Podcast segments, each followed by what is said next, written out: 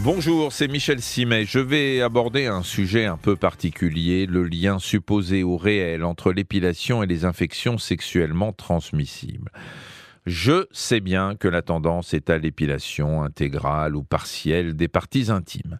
Mais la question est de savoir si cette mode favorise les infections sexuellement transmissibles, les IST.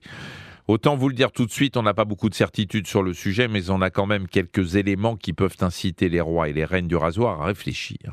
Déjà, à nombre égal de partenaires et à fréquence égale de rapports sexuels, il semble que les adeptes de l'épilation présentent un risque plus élevé de contracter une maladie sexuellement transmissible. Ça, c'est ce que concluent plusieurs études, dont l'une américaine et portant sur près de 8000 personnes, évoque un risque trois fois et demi supérieur quand on se penche en détail sur l'étude.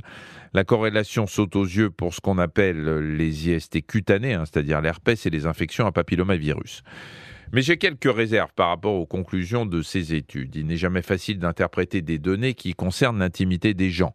Bon, d'abord, on ne peut pas exclure que certaines personnes aient décidé de faire un sort à leur toison pubienne à la suite d'une infection. Ce qu'on prend pour la cause de l'infection ne serait dans ce cas que la conséquence de l'infection. Ensuite, on ne peut pas exclure non plus que les gens qui acceptent de dévoiler leurs pratiques épilatoires soient aussi les plus à l'aise pour parler de leurs petites maladies intimes. Tout cela incite donc à rester prudent, même si d'autres éléments peuvent objectivement expliquer que la corrélation entre infection et épilation soit avérée. Lorsqu'on s'épile, on fait disparaître les poils, mais on ne se débarrasse pas des follicules pileux, c'est-à-dire de ces endroits où le poil prend naissance. Au contraire, ils se retrouvent à découvert et ils peuvent être irrités. Du coup, se développent des plaies.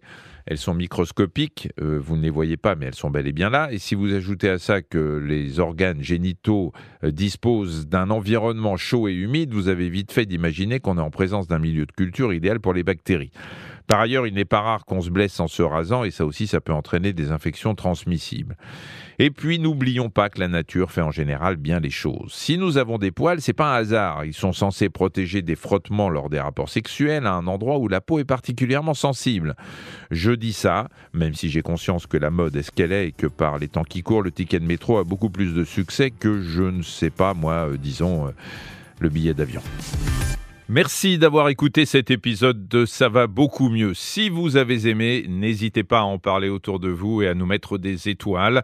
Retrouvez tous les épisodes sur l'application RTL, rtl.fr et sur toutes les plateformes partenaires. À très vite.